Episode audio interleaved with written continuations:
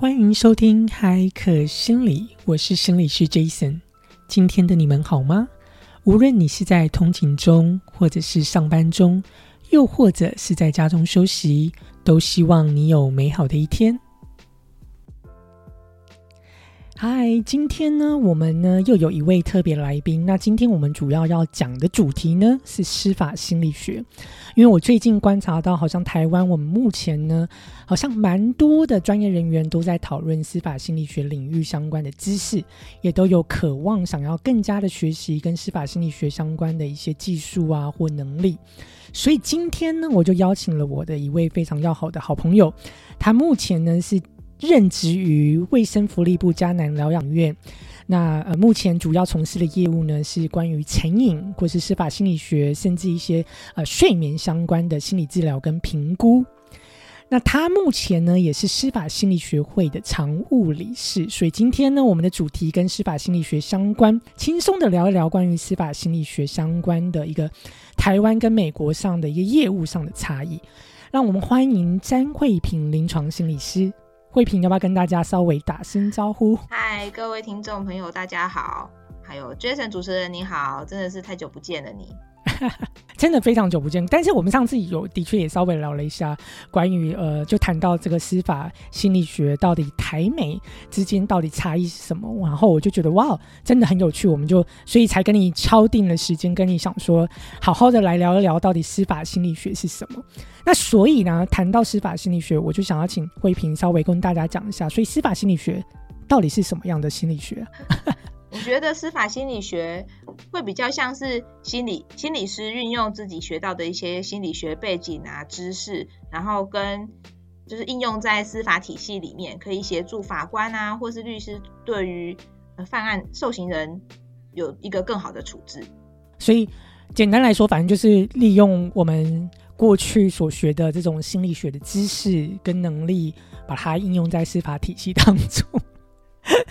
这就是最简单的说法。好，好。不过，的确，我也发现，最近真的在台湾，好像不管是律师或是法官，甚至刑事案件、民事案件，都越来越、越来越，好像。呃，更关注于呃，就是台湾的心理师，或是所谓的在美国我们会叫做司法心理学家，到底如何能够在法庭上提供协助跟帮助？好像这最近真的变成是一个很热门的一个领域，在台湾了。所以今天我们就来讲讲看，那到底司法心理学家或是台湾的心理师在司法领域当中到底做些什么事？那在请慧平跟我们。讲讲台湾的心理师在司法心理学领域做哪些事之前，我稍微帮大家简单的区分为，比如说我们在美国司法心理学家呃能够做的事情，大概分为三大领域、三大类哦。比如说就是在民事的诉讼案件。哦，比如说前阵子非常红的这个强尼戴普的这个呃婚姻的官司的案件哦，呃，就是要去判定说到底这个呃赡养费的判定，然后以及这个过去在婚姻当中这个对方造成彼此之间的这种情绪暴力或者这种压力的这种评估，那这时候就会希望能够由司法心理学家来做彼此的一个呃心理功能、心理状态或是性格的一个评估，那能够就是协助法官。或是协助彼此的律师，呃，能够在辩护上能够很有力的一些证据跟一个呃报告，然后协助我们法官做这个赡养费的判定哦。那另外一个很长呃司法心理学家也必须要提供的服务，也就是在刑事案件上的诉讼，特别是在美国之前有好多的这种校园的扫射的这种案件。那前我之前我还记得我在呃。美国受司法心理学训练的时候，那时候我们就必须要有一个模拟的法庭。然后呢，我们这组我当时呃做的刑事诉讼案件，就是在佛佛罗里达的这种呃扫射的案件。那所以呢，就是司法心理学家就可以呃在这个刑事诉讼案件提供上有很大的一个帮助，包含我们去会去评估这个犯罪的人呢，他这个是不是有这个心足够的心智功能来。在呃刑事诉讼案件上面，他能够能够有效的去应对这个呃法庭上的一个侦讯。那另外呢，司法心理学家也必须要去评估，到底要不要判这个犯罪人呃有罪或是无罪，会不会因为他的这个精神的个状况或精神的问题，呃而影响这个判判决的一个呃这个判断。哦，这时候也需要司法心理学家的一个去做一个协助哦。呃，行政的诉讼或是一般的呃司法的服务，包含呃，比如说在美国，很多人会因为在工作的场域，而受到了一些呃，包含不管是情绪的压力呀，或心智功能的功能的受损，那这时候这个员工呢就会控告这个公司，那这时候就是也需要律师就会请司法心理学家进来做协助，看看这个个案呢到底受于这个工作的影响。比如说他的呃，因为这个工作而导致他的心智功能受损的严重程度到底多大？这时候就需要司法心理学家去做一个评估，然后来协助我们的法官做一个判决。所以简单来说，大部分好像在美国，就是司法心理学家会投入的领域案件，好像是分为这三大案件。那不知道在台湾，慧平你们大多数在做的大概是什么样的业务？听起来在美国好像就是有。司法心理学家这个职业，对 对，但是在台湾好像没有特别这个司法心理学家这个职业来执行这些业务，他会比较偏向是分散的。比如说，哎，我需要司法鉴定，哎，我需要量刑鉴定，对，所以我就有这个业务，就分给比如说哪一个医院或哪一个学会来执行这个业务。对，对，所以我就会觉得比较像是台湾好像比较分散一点。对，像像刚才也有提到一些什么遗产啊，或者是一些行政民事上面这部分，就会比较偏向是，哎，我需要，哎，他比如说认知功能能不能够处理自己的遗产，所以我就派这个个案，哎，邀请请这个个案去医院做评估，对，但是医院可能就不是说，哎，我执行司法心理学家做这个事情，而只就只是心理师来做他评估，加上医生帮他背书这样子。对，在美国的确，呃，我们有所谓的所谓的 forensic psychologist，就是呃司法心理学家这个 title。然后呢，你要拿到这个 title，你一定要也要有一定的呃训练跟呃跟这个专业背景。那所以他们的地位的确在美国的心理学家里面的确也蛮高的，他们的呃薪水也很高。所以这的确，可是相对的，如果在台湾没有这么的。也就是说，没有这种的 title，相对的，其实在司法上的提供的协助上，会不会会造成一种限制？对，一般来说，在台湾啦，如果遇到法律相关的问题，可能就是去找法服。哦，可是法服专攻的也是你也是找到律师啊？对啊，法律啊。对，所以民众要真的找到呃司法心理学家，好像真的会比较困难一点。嗯哼，嗯哼，对，所以它算是嗯，在台湾算比较限制的，没错。然后讲到这个，我就很好奇，那台湾的民众到底目前，我不，我真的很好奇，因为在美国，民众基本上他们很长的时候会，他们会主动去寻找，会或是主动告诉他的律师说，我要做认知功能的评估，因为我出了车祸，或者是呢，因为呃呃，我要做遗产的鉴定。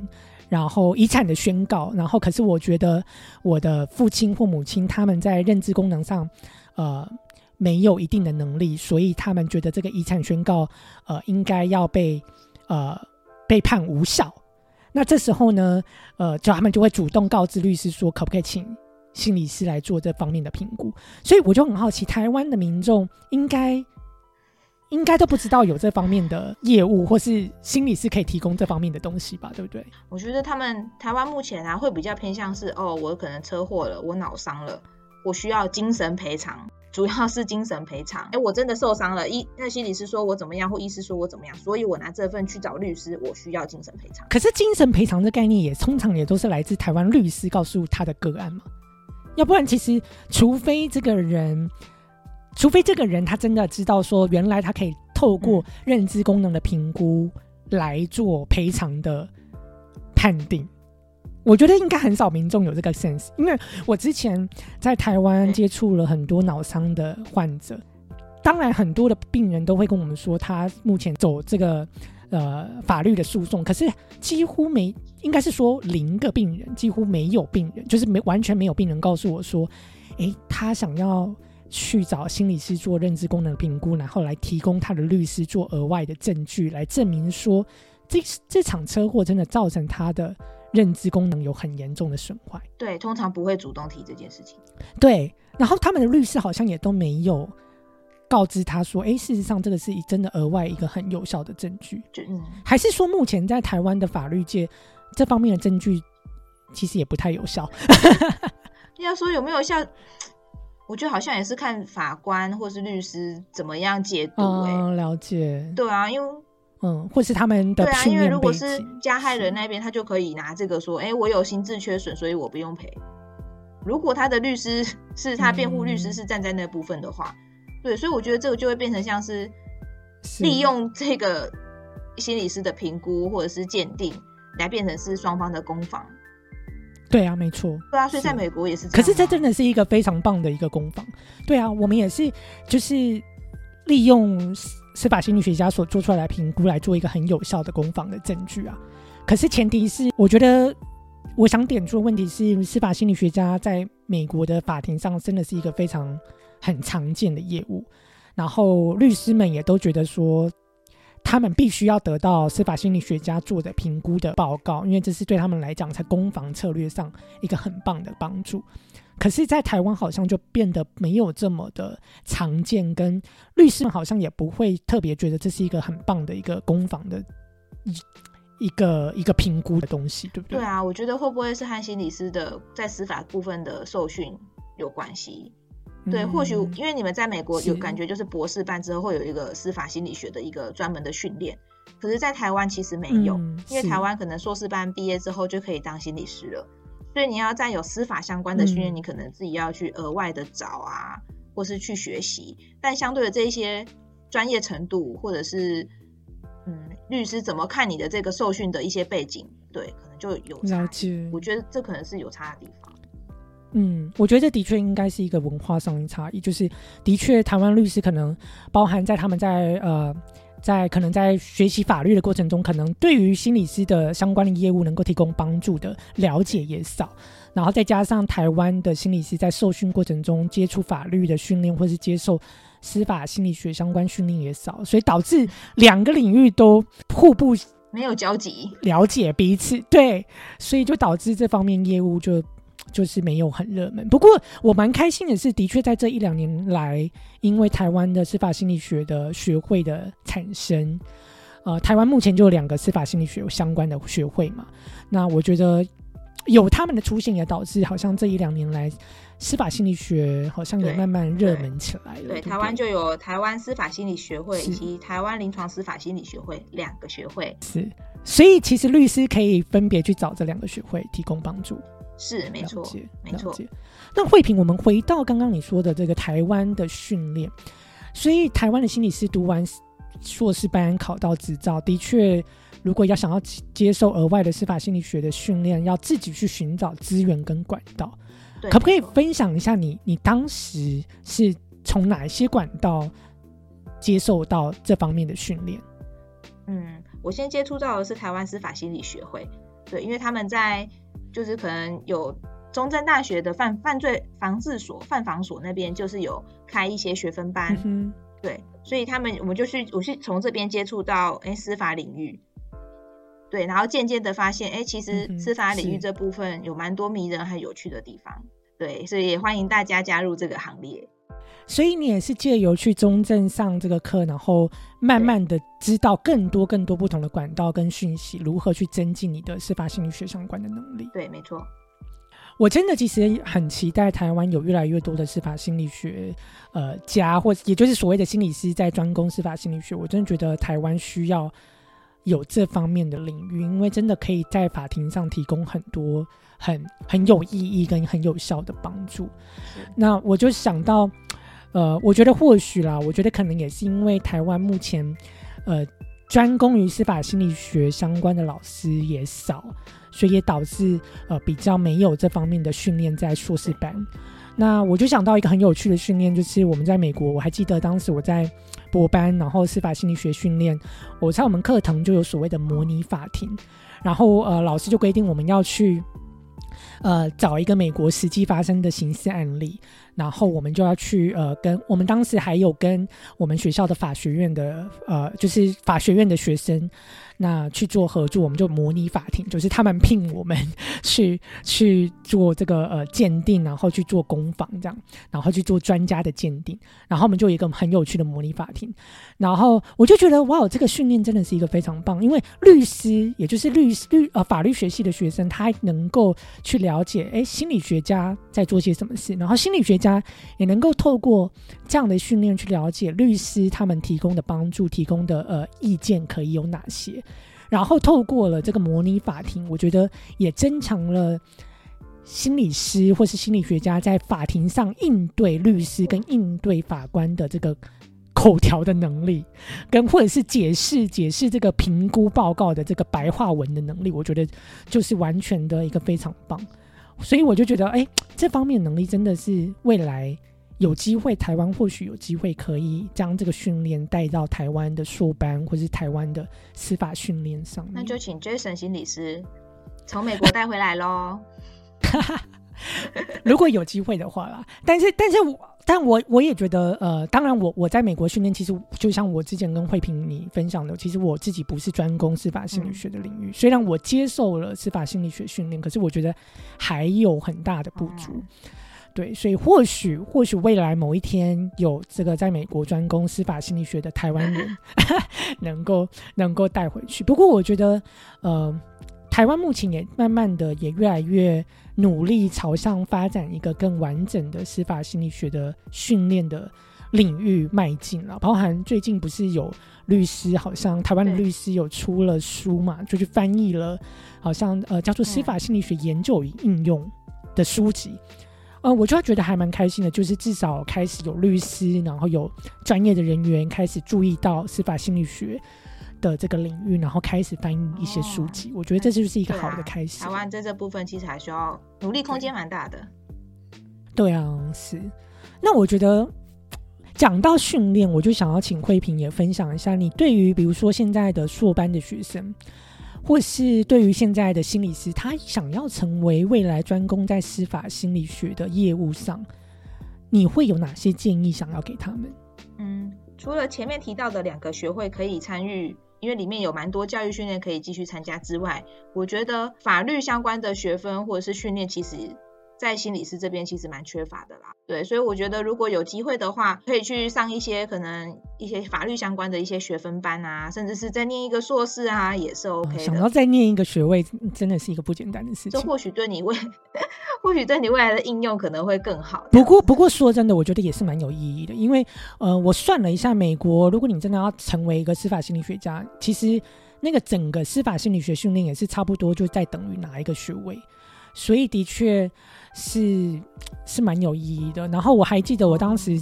在受这个司法心理学训练的时候，我们的确有好多一开始我们几乎都在上法律知识。哦，那时候的我超级痛苦，因为我完全不知道美国的法律啊。美国还有分什么联邦法跟加州不同的不同州有不同的法。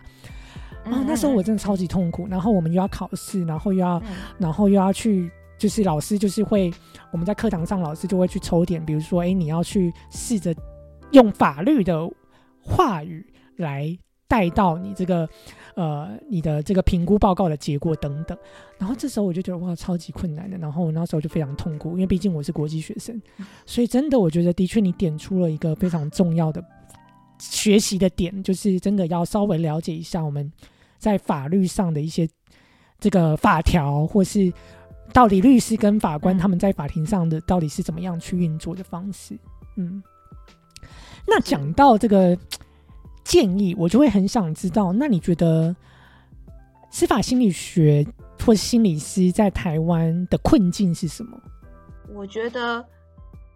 困境吗？我觉得困境可能会来自于一般普遍民众对于心理师在做什么，甚至是精神疾患这部分，其实知识算蛮缺乏的。对，大部分的人可能都会觉得，哦，他犯法了，他可以就可以说他看过精神科，所以就无罪。对，所以但其实并不是这个样子。所以任何在台湾可能之前就是有因为司法就是精神疾病的犯人，可能没有规律服药，所以犯案了之后，当然我们就是会判定说他确实是受精神症状影响的。但一般民众就会觉得啊，那以后杀人就无罪啊，就说自己看过精神科就好了啊，等等。其实我觉得这个是蛮大的一个困境，在于一般民众可能对于心理师甚至是精神疾病的了解这部分。对，事实上，对我觉得这点真的是要告告诉台湾的民众，也就是事实上，我们心理师在做的评估是一个非常仔细跟完整的。其实要判定他这个犯罪的人会因为他的精神问题而导致无罪，哇，这个真的是一个不是这么容易的，对，几乎微乎其微了。对，没错，对啊，因为包含我们在。心理评估上的工具就是一个非常仔细、非常严谨的一个工具，所以其实心理师是一个非常容易能够去判断这个人到底有没有在欺骗，或者是这个人呢到底有没有想要试图因为想要利用他这个精神症状来来缓刑，其实我们都能够 能够有所察觉的。对，没错，没错，是看得出来的。所以其实这也要告诉呃。民众就是嗯，当然适时的去寻求律师的协助，跟适时的去找寻这个心理师的帮助，我觉得也是很重要的。因为就像我刚刚讲的，我之前回到台湾跟呃所谓的脑伤的患者工作，我都发现，哎，好多病人其实事实上都可以找心理师去做一个认知功能的评估，来提供他的律师来做一个呃很有效的一个攻防跟呃跟证据。可是几乎没有半个。病人知道能够去做这件事，所以就会导致我觉得是蛮可惜的。因为明明就好多病人他在受伤之前，他的认知功能以及他的职业是一个非常好的，可是受伤之后认知功能就变得很差。那这很明显，其实多少都能够借由这个工具，能够去提供一个很有效的判决了。但是好像。我觉得包含他的律师也没有提供这方面的建议，然后病人自己也不知道能够去做这件事，所以我觉得这点就是蛮可惜的。所以这也要透过这个平台 告诉听众们，就是如果比如说呃，当你需要进入刑事案件或民事案件的时候，不管是诶，比如说这个婚姻的诉讼啊，或者是财产的诉讼，或者甚至是刑事犯罪的诉讼。对，或许可以告知你的律师，或许能够有一些地方是能够透过心理师来提供协助的。是，没错。对，好啊。那最后，最后，我觉得慧萍有没有什么想要给予这个，不管是我们的民众、台湾的民众，或是台湾的心理师，或是学生们，最后关于司法心理学领域，你有什么想要给的建议啊，或是给的一些？提醒，嗯，就如果大家对于这部分其实蛮好奇的，但是又不知道要去哪里找的时候，就欢迎大家可以上网搜寻，哎，台湾司法心理学会以及台湾临床司法心理学会这两个学会，对，这两个学会其实都有一些蛮专业的心理师可以提供大家一些协助，甚至是教育训练这样子。的确，这两个学会现在好像也慢慢真的，呃。不断的在宣宣导以及宣传他们能够提供的帮助，所以，呃，欢迎听众们，如果你有任何的疑问，其实甚至你可以直接联络这两个学会，他们会给予给予你很很棒的一个建议。那如果你是心理师或是学生，你也可以透过这两个学会，就像慧萍讲的，透过这两个学会来增进自己在司法心理学相关的能力。希望你喜欢今天的这个司法心理学相关的。这个轻松的聊，